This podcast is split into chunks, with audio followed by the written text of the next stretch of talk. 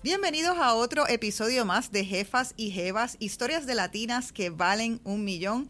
Mi nombre es Celina Nogueras, Purpose Driven Latina educadora de finanzas personales y fundadora de MOA Design Agency. Le enseño a las mujeres a escalar sus negocios y sus finanzas personales.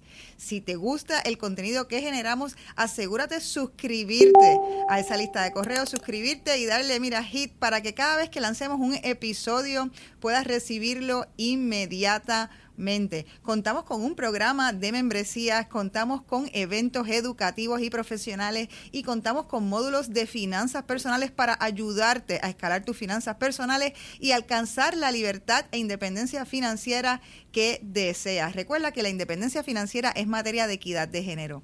Le damos las gracias a nuestro auspiciador Pomerí por ser auspiciador y el champán oficial de la jefa y jevas. En el día de hoy estoy acompañada de una super jefa y jeva, una doctora a la que he conocido anteriormente. Estoy bien contenta de que esté aquí en el podcast con nosotros, la fundadora de Senos, la doctora Zoraida Estela Jové. Bienvenida, Zoraida. Hola y gracias por la invitación, gracias por tenerme aquí. Qué chulo. Vamos a estar contando una historia súper interesante porque no solamente eres una mujer que tiene un negocio exitoso de facturación millonaria, una latina que tiene mucho que enseñar, sino también el propósito del negocio conecta muchísimo con los principios eh, de, de la mujer que nosotros promovemos. O sea que a la vez que tienes un negocio de tu profesión, estás haciendo algo que impacta la vida de las mujeres. Cuéntanos un poquito sobre ti y sobre senos. Sí, pues yo soy médico, soy radióloga y hace 14 años junto a mi socia y mi prima, la doctora Eva Cruz, formamos lo que se conoce Senos Puerto Rico.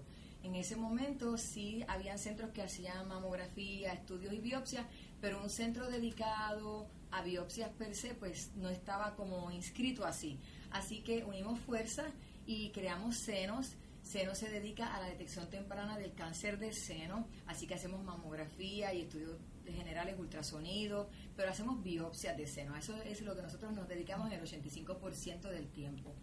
Y, quería decir que la, importancia de eso es fundamental porque precisamente, si no me equivoco, el mes pasado fue el mes de la detección del cáncer del seno y yo aprendí eh, que el cáncer del seno es uno de los cánceres que lamentablemente quitan más vidas en las mujeres. Es el, si no me equivoco, el segundo cáncer. Eh, cosa que hace a uno abrir los ojos y decir, hay que prevenir, hay que hacerse los exámenes, o sea, es algo que realmente impacta la vida de, las mujeres. No de la mujer nada más, de la mujer y de la familia. De la familia entera. De todo su entorno. Y es un, es un cáncer que yo le explico a todas las pacientes, si tú te realizas tu mamografía, no es que no te va a ocurrir, pero lo detectamos bien temprano. Y cuando detectas la enfermedad bien temprano, el pronóstico es mejor, la sobrevivencia es mejor. Así que esa mamografía anual es clave, porque nada sustituye a la mamografía. El MRI o la resonancia magnética no la sustituye y el ultrasonido tampoco. Es tu mamografía anual pasado los 40 años. Y entonces, ¿cómo fue que empezaste? Entonces, ¿cómo, empieza? Ustedes se juntan y deciden hacer un negocio propio y, y, se da entonces ese, ¿verdad? Ya es un negocio de 14 años, pero ¿cómo se va dando esa aceleración en el negocio? Pues nosotros teníamos un buen equipo de trabajo eh, mi socia Eva eh, había hecho breast imaging en Estados Unidos.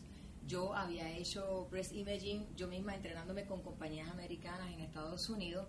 En una ocasión yo le había hecho sus vacaciones a ella. Así que cuando surgió la oportunidad de comprar la oficina de Plaza Las Américas, ella ya estaba montando su oficina y yo le digo, ¿qué, qué piensas si nos unimos? Fuimos a su casa y dijimos, ok, pues este plan es perfecto, estamos las dos con un mismo propósito, mismo horizonte. Y las dos son primas y estudiaron lo mismo. Estudiamos lo mismo, sí, estudiamos. Y tienen una edad parecida, son diferentes en edades. Somos casi iguales, Eva me lleva nada más, yo creo que año y medio es lo que me lleva Eva. Qué chulo. En radiología me lleva dos años.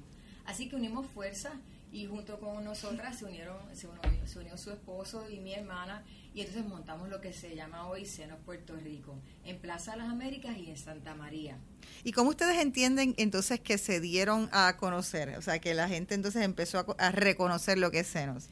Pues una de las puntos clave fue que nosotros participamos como un trabajo comunitario de inicialmente con lo que se conoce que se conocía Ruta Pink. Esa fue una promoción que tuvo Doral Bank que fue preciosa para llevar los, para llevar los servicios de mamografía a pacientes que no usualmente van a hacerse sus estudios, que son esas mujeres trabajadoras, compañías, industria, escuelas, eh, ¿qué te puedo decir? Múltiples sitios. Y nosotros íbamos junto a Ruta Pink. Eh, que en ese momento este Lucien Gigante fue un componente importante, ella trabajaba para Doral Bank. la que desarrolló Ruta Pink, ella fue de la que desarrolló Ruta Una pionera también en las iniciativas de eh, mujer en Puerto Rico. Sí, hace muchos años. Así que nosotros viajábamos sábados y domingos con la unidad y dábamos conferencias nuestros esposos se quedaban en los carros con los, los fines de semana. Los fines de semana y íbamos a través de todo Puerto Rico, nos turnábamos dando conferencias para llevar el mensaje de la importancia de la mamografía. Así que así fue que la realidad Seno Puerto Rico se dio a conocer a través de toda la isla. Y, en ese sentido, eh, eh, me, parece súper curioso lo que estás diciendo por dos aspectos, lo de que llevabas tus hijos y, hasta tu, tu esposo y el esposo de tu, de tu prima iban con ustedes, ¿verdad? Porque hay veces que, que yo creo que el sacrificio que uno hace y que sus familias hacen para cuando están levantando el negocio, son cosas que la gente no necesariamente ve. La gente ve, ¿verdad? Toda la... o se imagina... el Exacto. Pero no venga el bizcocho es, los ingredientes del bizcocho. Exactamente, así es que eso, no solamente que sus esposos entonces estaban apoyándolas a ustedes en esto, sino sus hijos, que también yo he visto eh, madres que no quieren llevar a los hijos al trabajo, que, ay, es que el nene no se puede aburrir, le dan, entonces yo pienso que, que uno como hijo, o sea, yo vi a mis padres trabajando, a mí me llevaban después de la escuela, yo tenía que estar allí mientras ellos estaban trabajando, incluso me podía hacer una que otra cosa, y, y la disciplina y la relación que uno tiene con relación al trabajo es distinta cuando uno crece así versus cuando uno crece completamente aislado de eso. ¿Qué, qué tú piensas? Los niños formaron parte de todo lo que somos una gran familia. Eh, los niños formaron parte de todo, ellos, ellos lo saben ellos saben a lo que nos dedicamos. Cuando eran muy pequeños me decían, mamá, que tú crees y vendemos chocolates para poderle pagar la reconstrucción a esa paciente. O sea que, y, y, las de Eva igual. Eh, son niños que saben, están claros, pero lo hicimos parte de eso. A veces yo no tenía quien los cuidara y llamaban de la escuela, así que yo decía que yo los recojo, iba un momento, los recogía y lo ponía allí en un escritorio a hacer tareas a lo que yo nosotras continuábamos trabajando. Sí, eh, eh, realmente, como dicen, me gusta la forma de decirlo de que es un bizcocho y lo que la gente ve es el frosty porque realmente los componentes que hay dentro son, son bien importantes. Entonces, me dices que hoy en día tienen Plaza Las Américas y tienen también Santa María, eh, pero desde el principio tuvieran las dos o cómo fue el proceso de crecimiento? Pues, el crecimiento vino, nosotros teníamos las dos al principio, Santa María y Plaza, luego cuando Doral Bank no vuelve a hacer eh, la ruta Pink, pues vimos que eso era una posibilidad de negocio, ¿verdad? Habíamos caminado, ya la conocíamos, así que nuestros esposos se dieron a la tarea de viajar fuera de Puerto Rico y a petición de nosotras llevar ese sueño a hacerlo realidad y conseguir una unidad móvil. A diferencia, nosotros queríamos que esa unidad móvil tuviera los mismos equipos, la misma para, para que el diagnóstico fuera exacto, los mismos equipos modernos que teníamos en nuestras oficinas privadas. Así que es la primera unidad móvil que viene a Puerto Rico totalmente digital.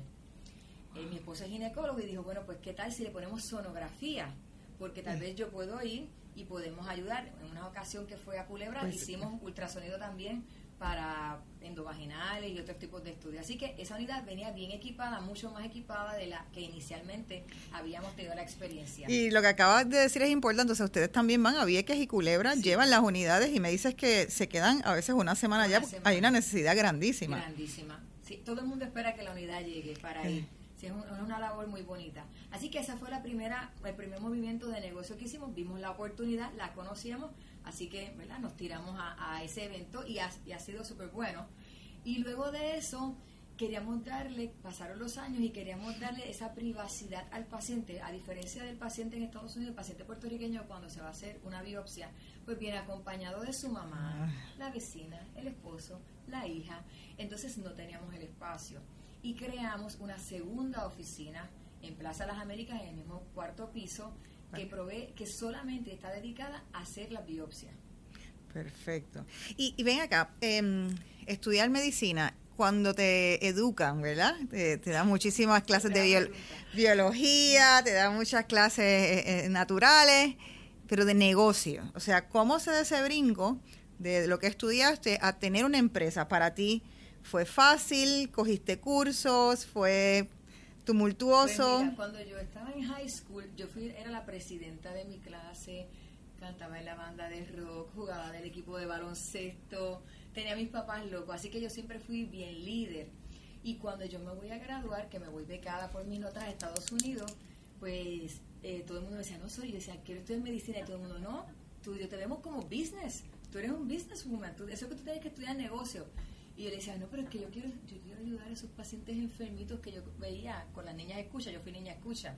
Así que cuando fui a Purdue, que yo estudié en Purdue University en Indiana, mi primer semestre fue de business. Fue mi primer pininos ahí. Pero le dije a mi mamá, no, esto me gusta, no es que no me gusta, pero yo quiero ser médico, yo quiero ayudar. Y cambié. Cuando me gradué de medicina, que salimos a trabajar, que todavía no habíamos, yo no había montado oficina, mi esposo va a una oficina privada, yo le digo, tú y yo tenemos que coger unas clases de esto, porque tú y yo no conocemos nada de esto. Tú y yo nos tenemos que, que orientar, coger clases. Y te tengo que decir que a través de toda mi vida profesional, yo he cogido clases de todo. Yo he cogido clases hasta de Instagram, cómo hacer reels, cómo postear, cómo ponerle las letras la música. No, me encanta. Yo he cogido clases de todo eso porque tú te tienes que mantener a la vanguardia de lo que es la medicina, los negocios, y, y nadie va a conocer el negocio mejor que tú. Aunque tú haces medicina, tú tienes que hacer, conocer tu negocio, tú tienes que saber cómo se factura, tú tienes que conocer esos gastos. Yo siempre digo, la gente me pregunta, ¿y dónde está la clave del éxito? la clave de éxito tiene muchas variables. Exactamente. Pero una, la, yo creo que la mayor clave del éxito para que un negocio sea profitable, te deje dinero, está en tus gastos. Si tú no conoces los gastos y si tú no los controlas, tú puedes hacer mucho dinero. Y no tener nada de profit. Y no tener nada. Así que nosotros cada cierto tiempo, mi socia y yo nos sentamos, antes lo hacían, ¿verdad? Las personas que nos ayudaban, ahora estamos ella y yo, eh, nos sentamos y vemos la lista de los gastos. Qué cosas se pueden ajustar, qué cosas no, porque la pandemia trajo muchos cambios. El huracán trajo muchos retos. La, inflación, obviamente. La inflación trae otros retos. Los empleados se quieren ganar más, pero el plan médico quiere pagar menos. Tú quieres ser justo con tus empleados porque es tu equipo de trabajo, son tu familia laboral. Así que ahí tú tienes que, si tú no me llevas esos gastos ahí a la medida y con mucho cuidado, entonces no hay ganancia. Ciertamente, sí, sí, e, es, muy correcto y, y, ahora, particularmente en los tiempos en que estamos, es bien importante que uno tenga mínimamente eh, reuniones eh, quarterly, no sé si tú las haces mensualmente, cada dos semanas. nosotros vemos las cuentas todos los meses, pero así nos sentamos como cada tres, cuatro meses. Analizar más profundamente. Más profundamente los gastos, ¿verdad? Y también los proyectos, lo que queremos realizar. Por ejemplo, el pasado año, gracias a Dios, luego de que pasó la pandemia, pues nosotros dijimos que vamos a empezar a renovar los equipos, poner equipos nuevos, uno a uno, porque sabes que claro, son carísimos. Son carísimos, son carísimos. Así que nosotros hicimos eso con un plan, no es como que, ah, de la nada, ahora vamos a comprar esto y mañana lo otro, no, eso tiene que ser planificado. Que, mira, entonces yo sé que no existe una, ¿verdad? Una receta infalible para el éxito y que el éxito es desde que bien personal hasta, hasta variable en cada, en cada industria, en cada negocio. Pero ¿cuál tú crees que fue tu receta? O sea, ¿qué fue lo que a ustedes las llevó y las, está, las sigue llevando al éxito? Yo creo que la clave del éxito en conjunto como cofundadoras ha sido el compromiso. Eh, yo siempre digo, cuando uno tiene socios es una relación bien delicada, porque hay dinero envuelto, mucho trabajo y hay cariño pero no es tu esposo, no es tu hijo, ok, se queda una relación dedicada. El compromiso, o sea, trabajamos ambas con la misma, con el mismo tesón, el mismo cariño y el mismo empeño para un fin común. Eh, en nuestros mejores momentos hemos estado juntas y en nuestros momentos más complicados y difíciles hasta personales, hemos estado juntas. Pero, ahora que dices eso, y, claro, o sea, excluyendo la parte de que son familia, obviamente, y hay otros vínculos, pero vamos a hablarle a una persona que tenga un, otro socio, otro cofundador, que no sea su familia, y hay momentos en donde alguna tensión a lo mejor surgió. ¿Tú tienes alguna recomendación? Posiblemente te ha pasado, o sea, de verdad, o sea, son años. No, siempre estamos de acuerdo en todo, pues, para nada. Pues, ¿qué recomendación le das a una esa persona que tiene que estar negociando con otro cofundador para, para que juntos entonces, ¿verdad? Porque la meta de los dos es la misma. Número uno, escuchar el punto de la otra persona, porque tal vez de primera instancia no te suena justo o, ¿verdad?, lo que se deba hacer, pero hay que escuchar. Número dos, eh, aceptar que a veces hay que ceder y aceptar que a veces no estamos de totalmente correctos. y al final del día eh, respetar, respetar. Pero yo creo que si lo hablas, lo comunicas y cada cual pone objetivamente lo que es, ¿verdad? La razón de lo que está apoyando, al final la otra persona, pues, y una vez va a ceder ella y otra vez, pues, ¿verdad? Tengo que ceder yo. Yo creo que eso es muy valioso en el sentido de que hay veces que no somos autoconscientes y entonces no queremos ceder. Eso lo he aprendido en el camino. Lo, vas madurando profesionalmente. Correcto. No yo cuando iniciamos Senos Puerto Rico yo tenía 38 años, así que han pasado 14 años, no soy la misma, nadie lo es. Lo bueno de todo eso es que en el camino madures y aprendas. Exactamente. Eh, y cuéntame entonces, para ir terminando ya, ¿cuál es el desafío más grande que has tenido eh, como empresaria en estos 14 años y, cómo lo, lo sobrellevaste? Yo creo que el desafío más grande que hemos tenido fue el evento de el huracán, que nos estuvo un mes cerrado, donde no teníamos señal, donde no podíamos darle a los pacientes los resultados que teníamos, hasta las biopsias, que tuve que ir a buscar gente que me diera internet para yo entrar a la patología y yo llamar a los pacientes desde otros sitios que no era mi oficina y poder restablecer todo eso y traer todo mi equipo de trabajo. Decidir en ese momento si pagábamos la nómina completa, que es una nómina sustanciosa, para ayudar a nuestras nuestros empleados a sacar el pie adelante. Y, yo me recuerdo en ese momento de María, eh, también como empresaria que soy, eh, uno no sabía cuándo se iba a recuperar. Entonces, e, eso que dices de pagarle ese mes, pero tú no sabías si el próximo mes también tenías que pagar, porque no sabías si ibas a poder operar. Era, eran, fueron momentos bien, de mucha incertidumbre. Era un reto no económico, era un reto personal de compromiso. Por ejemplo, yo monté a mi hijo y le dije, nos montamos en mi guagua, es una Jeep, te montas en mi guagua y vamos a ver cómo yo llego a un sitio. El contable me dijo, yo tengo internet. Y yo, fantástico. Yo llamé a la de la patóloga y le digo, necesito los resultados de las biopsias que se hicieron la semana pasada, todos. Y llamar al paciente y decirle, tienes cáncer por teléfono, no es, no es lo... acabando de pasar un huracán. Acabando de pasar un huracán, pero esa persona tiene que saberlo para que se pueda subir, montar en un avión y irse a tratarse a Estados Unidos. Y encontrar esos pacientes, o que nos encontramos en el parking de Kmart. Te entrego tu patología ahí y lograr eso, eso fue un reto grande y luego poder restablecer que la oficina regresara. La pandemia pues nos enseñó otro tipo de trabajo. Nosotras estábamos acostumbradas cuando comenzamos en Puerto Rico, empezábamos a las 7 de la mañana y terminábamos a las 7 de la noche. ¿Ok? Ah, ahí aprendimos que, wow, no, no podemos ir a la oficina. Gracias a Dios habíamos tomado una decisión grande de negocio. De digitalizar. De digitalizar la práctica justo antes. Qué bien. Justo antes, que la evaluamos mucho porque radiología es algo bien costoso. Sacamos los números y le, hablábamos, bueno, pues si gastamos tanto en micas para sacar placas, son 15 mil dólares mensuales, pues si esos 15 mil dólares nos los economizamos y ponemos el PAX en tantos años, recuperamos ese, esa inversión, tomamos la decisión y fue el momento correcto. El momento correcto una bendición en el momento correcto. Pero, pero lo que es interesante es que la decisión no fue una decisión de instinto, sino fue una decisión basada en números. En números. Todo es tiene que ser en números. Todo negocio, tiene, grande o pequeño, tiene que ser por números. Me encanta. Eh, vamos entonces a decirle un poco, cualquier empresario, Zoraida, eh, siempre está pensando, tenemos como una piquiña de pensar cuál es lo próximo, qué es lo otro que estamos haciendo, ¿verdad? Como que, como que no podemos quedarnos quietos. No eh, nos encanta. Exacto, es como nos quejamos, pero nos encanta. Yo creo que es lo que nos da como gasolina por la mañana. ¿Qué es lo próximo entonces para, para ustedes y para ti también? Porque también tienes otros eh, ventures eh, por tu cuenta. Sí, por mi cuenta tengo otros ventures. Tengo una oficina que se llama Imagenes Radiology, que está en Cagua, porque yo por muchos años fui la jefa de un hospital en Humacao y sé la necesidad que hay en toda esa área de los servicios de los que yo tengo ¿verdad? conocimiento, lo que es mi, mi, mi, mi, lo que yo sé hacer. Así que este, hace un año monté esa oficina en Caguas para suplir toda otra población que no llegaría a San Juan y no llegaría a Plaza.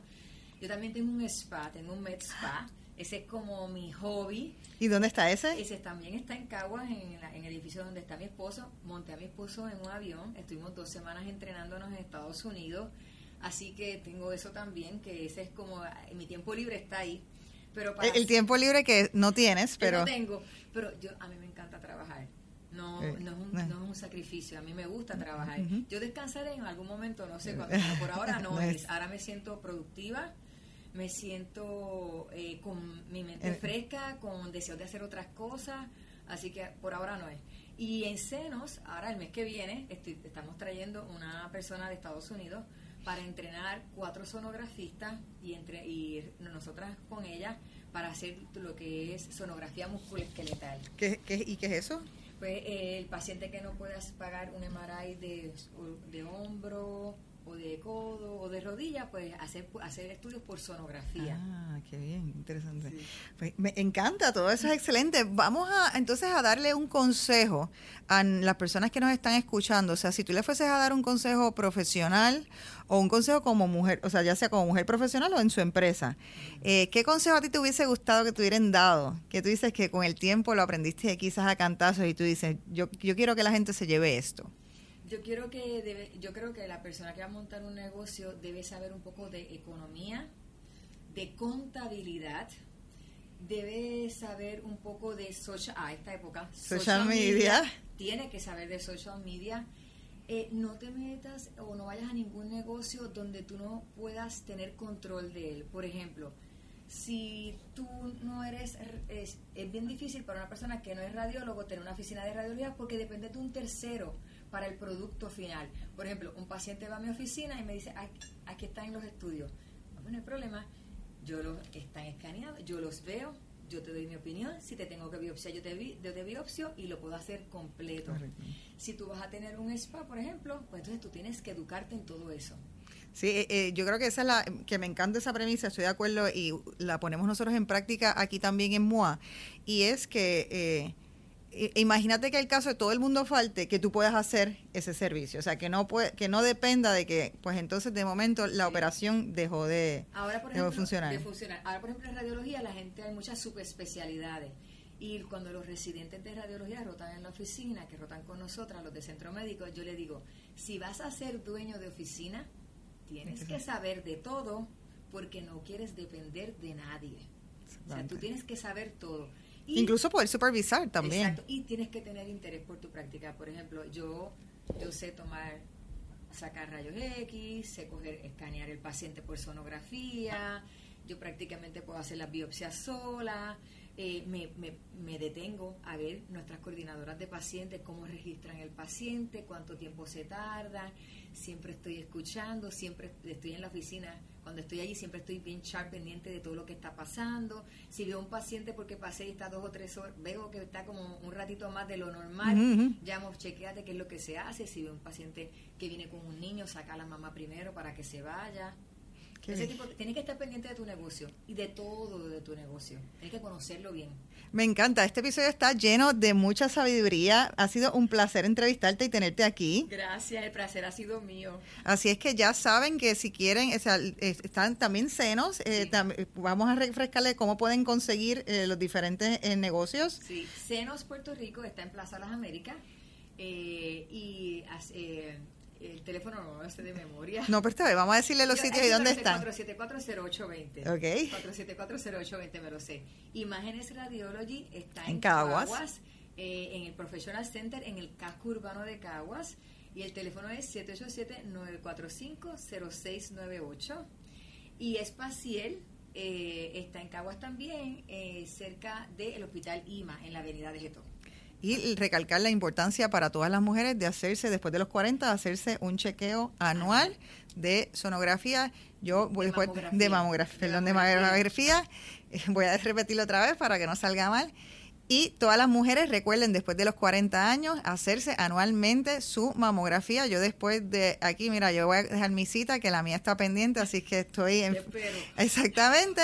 Así es que gracias a todas las que se sintonizaron nuevamente a otro episodio de Jefas y Jevas, historias de latinas que valen un millón. Saben que tenemos sobre 100 episodios disponibles con mucho conocimiento. Si tú, te interesa el empresarismo, si te interesan las finanzas personales, recuérdate suscribirte a nuestra lista de correos y darle hit ahí para que esas notificaciones de cada vez que saquemos un podcast te lleguen y puedas escuchar estas historias fabulosas y súper eh, llenas de contenido, llenas de mucha información súper valiosa para que no cometas los mismos errores. Porque, oye, eh, para eso estamos. Exactamente. Juntas, juntas somos más fuertes, unidas somos más fuertes. Yo cuando tengo la oportunidad comparto con mis amigas y, tengo la suerte que tengo amigas que me acompañan desde escuela elemental y todas somos diferentes, tenemos diferentes eh, funciones profesionales y nos complementamos, nos ayudamos, nos enseñamos unas a las otras. Así es que muchísimas gracias, saben que para eso está Jefas y Jevas, será hasta la próxima.